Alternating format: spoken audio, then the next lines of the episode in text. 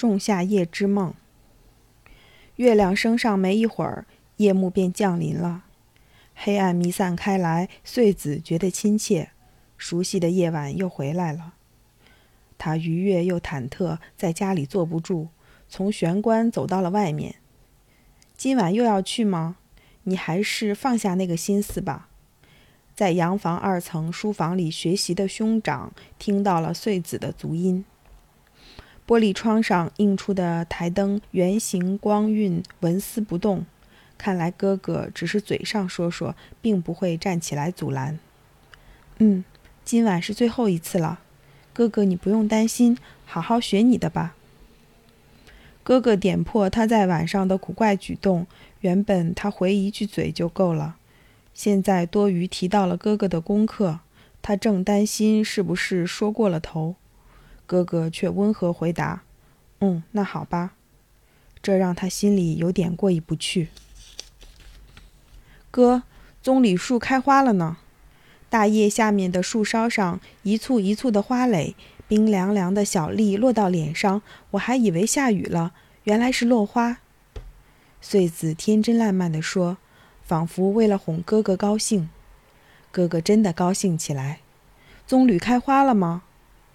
那你看看树下是不是落了一地，就像撒了粟米？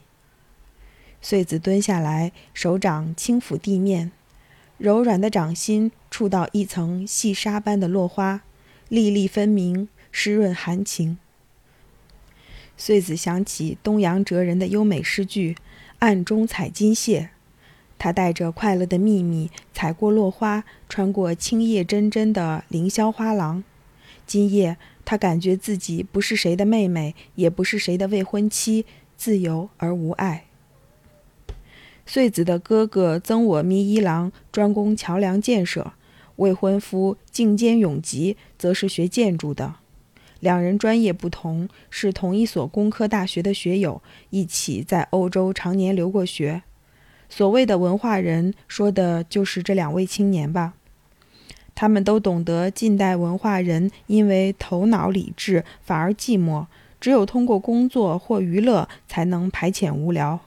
事实上，两人也是这么做的。留学归国后，两人的友情越发亲密。一人喜欢的东西，也会割爱给另一人，比如领带夹、烟斗，甚至书桌上的一枝花。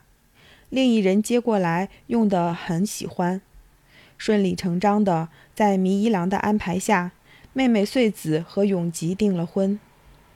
原本弥一郎和永吉心意相通，两人都舍不得把穗子交给别人。在弥一郎眼里，妹妹天性浪漫，怎能任由那些不懂她可爱之处的人轻侮她的率真？在永吉看来，自己有资格，也有自信照顾好这个和自己性情截然相反、内向又浪漫的姑娘，所以两人之间对守护穗子的职责交接进行的亲密又默契。那姑娘最近怎么样？那姑娘呀，哈哈哈，最近好像有些无聊，因为我一直关在工作室里忙。每次明一郎和永吉见面，都会有这样的对话。两人立场身份不同，却都把穗子叫做那姑娘，可见在爱穗子这件事上，两人多么默契。那你把她交给我一阵子吧，我这三个星期正好在工作间隙，可以陪陪她。就这样，穗子在兄长和未婚夫的家之间往返，被交替爱护着。所幸兄长还是单身，未婚夫家里也只有一个叔母。这位中年叔母自认是外人，并不多加干涉。穗子自己倒有些厌足。有一次，她问未婚夫：“我每日过得这么悠哉，真的好吗？”永吉思索了片刻，便眉头舒展地说：“话虽这么说，但强迫你去受苦，反而更加不自然。”你趁着还能悠哉，就尽情享受一下吧。而穗子心里既信任未来丈夫的聪明头脑，又觉得他太透彻，对自己过分包容，反而有些懊恼。回到哥哥家后不久，有一天，穗子和哥哥去听音乐会。回家路上去了面包房，吃了香草冰淇淋。也许是香草味太过浓郁，穗子回家后辗转反侧，睡不着。他小时候体质虚弱，每逢晚上睡不好，乳母就会给他的睡衣外面披一件天鹅绒斗篷，带着他去附近民居间树荫浓密的小径上散步。天地静寂，如水清凉。让他燥热渐消，不知不觉间有了睡意。他脚步渐渐发虚，张圆嘴巴打出小哈欠。乳母眼尖，一下子就看到了。哈，夜空里明亮的星星终于抚摸到你的手了。说着，轻轻抱起他走回家，放入被中，让他深深沉落到梦里。想起这些，穗子在睡衣外披上一条哥哥从外国买给他的针织披肩，走出门外。他现在早不是期待乳母带他去散步的小孩子了。再说，乳母也已亡故。说来奇怪，穗子也不太希望哥哥或未婚夫出来陪着。那两个人会觉得睡眠状况是他身体的自然需求。他们会亲切安慰他，却不愿承认他失眠背后有更深层的东西。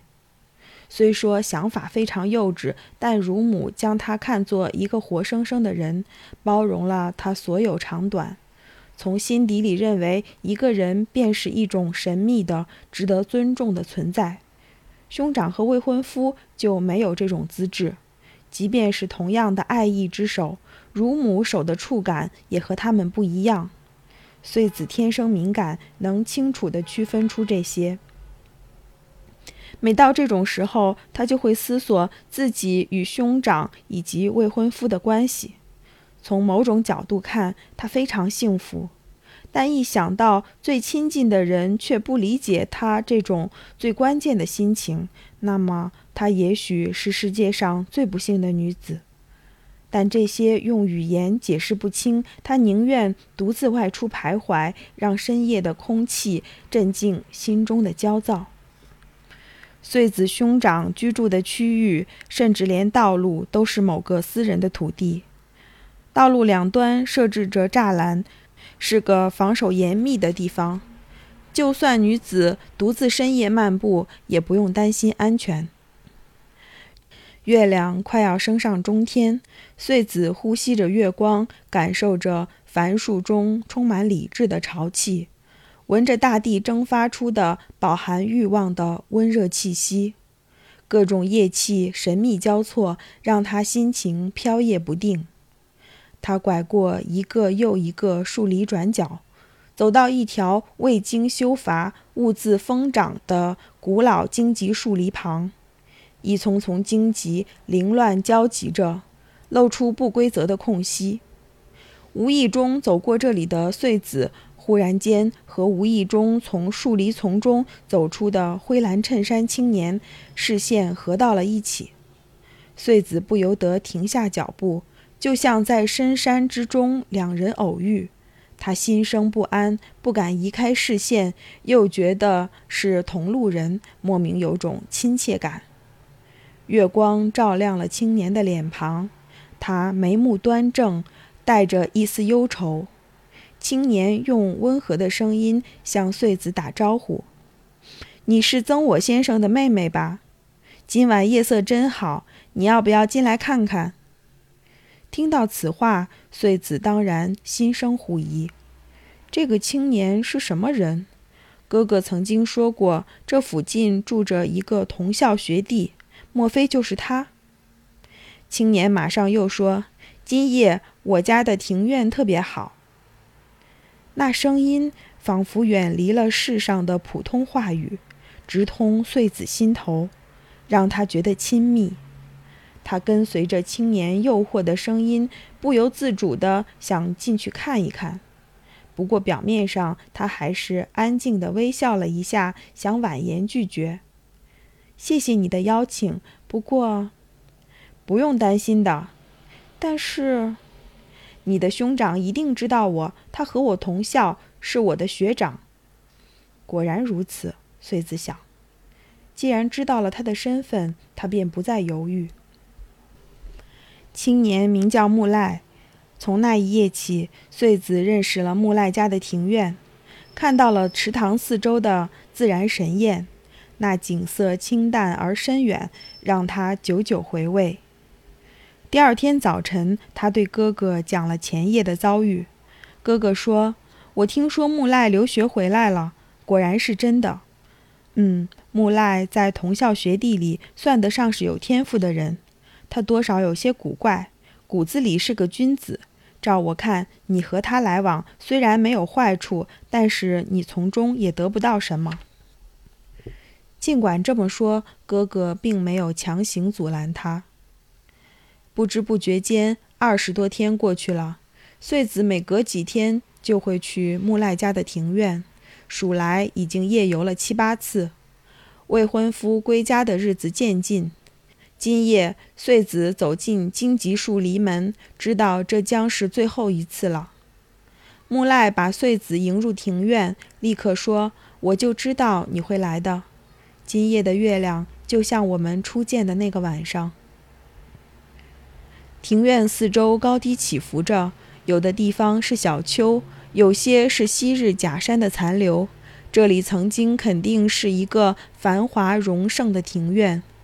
粗大的枫树和美丽的紫薇上还残留着园艺师修剪过的痕迹。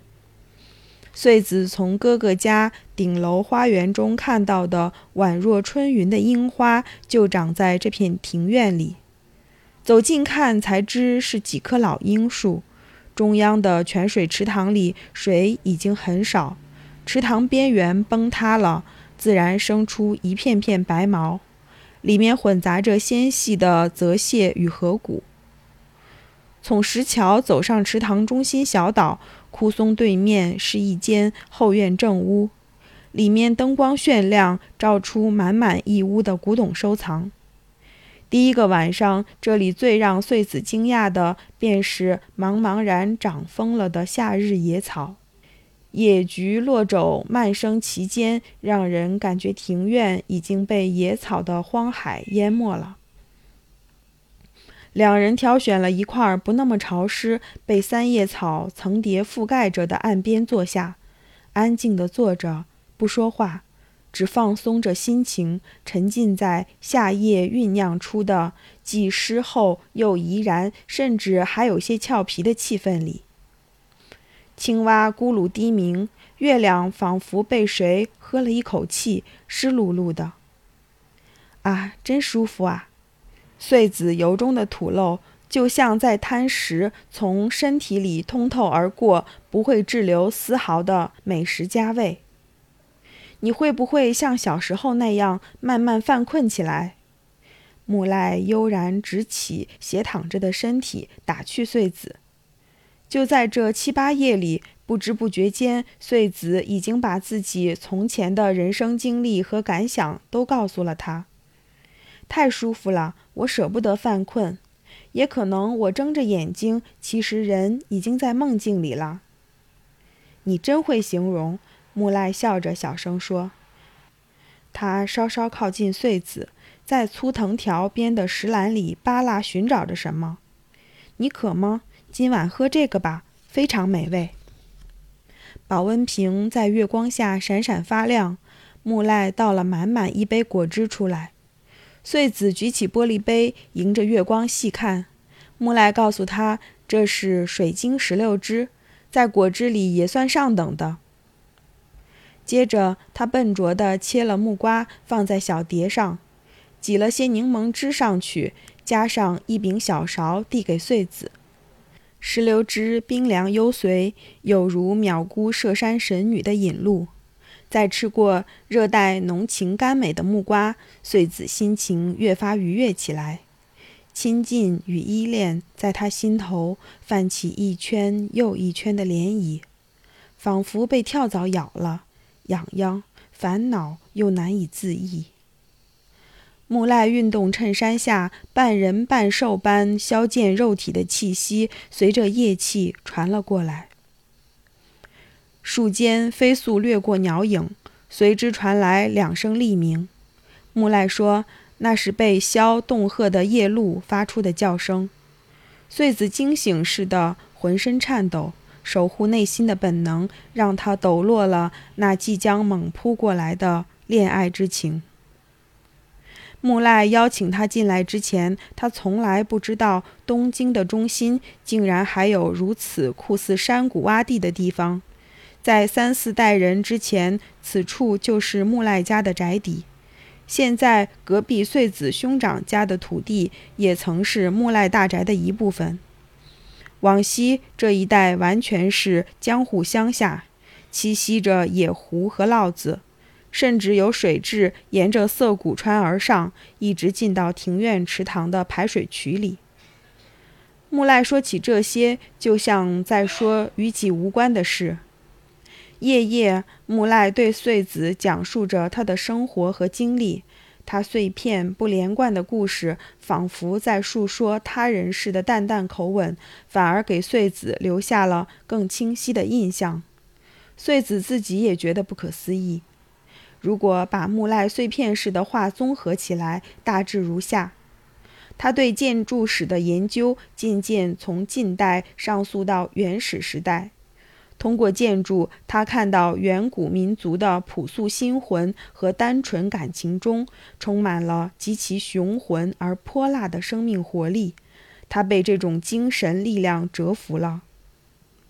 但是在穗子的敏锐眼中看来，木赖有高洁的眼光趣味，故而对近代文化做着一种自虐式的反抗。他厌倦一切复杂浓重的东西，因此把感情倾注到了朴素事物上。他以一己之身对峙着庞大、有着孤勇又寂寞的个性。木赖身上共存着衰老和年轻，矛盾而纠结。他深潜在世纪末的颓废渊树里，试图从中寻找出清新活泼的东西。就算他尚未抓住精神上的东西，至少可以感觉出他有健康的肉体和高洁的情趣。这让他显出了密不可分的双重性格。不知因为什么。今夜，他淡淡口吻的背后，又时而迸发着灼热的感情，冲击着本就心惊摇曳的穗子。而且，他一直在把话题引向恋爱故事，无论是古老传说，还是现编的假话，只要带上浪漫气息，在这月色如水的清夜里，就都变得真切了。他向往恋爱，但他表达激情的方式却有点古怪。他说：“男人和女人呢，若是服从身体的本能，登上性的祭坛，把肉体和精神都通过感官交融在一起，进入那濒死般的恍惚快感之境，让自己彻底成为情欲的活祭，也不是什么不好的事。”但是稍微清醒一下，就会觉得这种努力有些丑陋，而且那一瞬间，人的灵魂的无限性消散了，生的余韵也被打断，这是多么可惜的事！比起这种我向往的爱的世界，是两个健康且充满生命活力的身体并列躺在原野上。只要吹出宛若枝头小鸟鸣叫的口哨，男人和女人就能互通心声。微风拂落草露，流转的叶气时强时弱，带来远处百合田的气息，中间掺杂着些许烟熏味儿。看到穗子好奇，木赖解释说：“这是附近街巷里的浴堂，趁着晚上在清扫烟囱。”不知是烟灰飘散，还是夜气渐变清冷的缘故，池塘水面上弥散开一片薄薄的银灰色雾霭，忽浓忽淡的雾气漩涡，仿佛在诱人进入幻境，不知不觉中倾诉出潜藏在记忆深处的所有情绪。木赖踌躇了一阵。终于注视着缥缈雾气，开始述说：过去牧神和仙女在他们的关系中完全不会做这种徒劳的挣扎。他们相信，当爱存在的时候，爱就有通透而彻底的力量。他们像两个孩子一样疯狂玩耍，心中充满着绝对的爱意。就算为出格的恶作剧发火，互相折磨，爱也从未有过动摇。他们相信星座的天理，互相尊重对方的天性，不怀疑对方，也不计较得失。一旦两人之间出现了怀疑和计较，便是主掌他们的星座命运终结之时。他们要被分配到另一个星座下，在那里，他们又可以再一次尽情地活着。你我相遇的这七八个晚上，已经让我知道，也许你是一个无论对爱还是对好意都会无条件接受的理想主义者。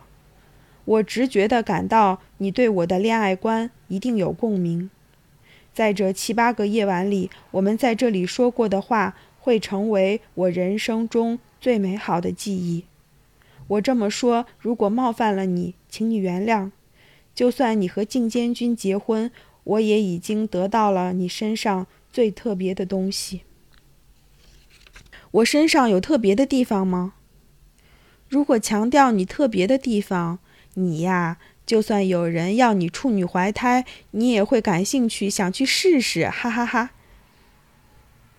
突然，木赖旁若无人地站起身走开了，就像中断了刚才的话题，也仿佛是继续。他以祈祷者的姿势跪到池塘边，催促穗子也过来。清澄水面上映照出两人的面影。拂晓前的水面仿佛刚刚打磨过的铜镜，沉淀着无数岁月，凝重而深情。不知是什么时代，不知从何而来的年轻男女的容颜从水底浮现上来。木赖久久凝视着，说：“我们两个真的是人啊，男人和女人，哈哈哈哈。”穗子忽然感到脖颈处有什么无形的东西正在迫近，然而此时他对木赖、对周围的状况并没有感到任何不安。他心情飘渺不定，正心甘情愿地沦陷在这此生再不会出现的梦境里。小鸟从附近的树林里飞来，掠过水面，两人同时抬起了头。月挂西天，微微泛白，辽阔天空上渐渐出现了黎明前的清气，天地仿佛洞开了，一个充满着不能言说的神圣和虚空的短暂时刻。整整一晚，穗子一直在倾听青年矛盾又独断的言语，但他并没有丝毫厌倦。他从木赖超凡脱俗的话语深处感受到了悲悯的人间至情，这让他也哀伤起来，发出了一声真切又温柔的叹息。终于，我还是让你叹息了，不过那不是我一个人的错，是月光和夏夜的错，是被夜色润湿了的草叶气息的错。你真了不起。居然陪着我这个梦游症患者度过了这么多个夜晚。一想到这是最后一夜了，我真的恋恋不舍。天马上要破晓，我们该告别了，又将迎来平凡而理性的白昼。我们花了一整夜时间，好不容易采撷到了抒情的芬芳，清新脱俗的花朵也要凋零了。说完，木赖沉默下来。分开庭院里荒茫的野草，步履沉重地走了。结婚前夜，穗子向丈夫讲述了她和木赖在庭院里度过的中夏之夜。丈夫照例沉思了很久，之后展眉说道：“多么美好的体验啊！就命名为‘仲夏夜之梦’吧，把这个梦珍藏进你的记忆里。”当你的心厌倦了婚姻生活的平庸单调时，就把这份浪漫拿出来，反复回味一下，时而也请分一点给我。听到这番话，穗子开始爱上了丈夫的透彻。没过多久，穗子就从哥哥那里听说，木赖为了一次需要拼命的古代建筑遗迹挖掘考察，出发去了中亚。昭和十二年七月。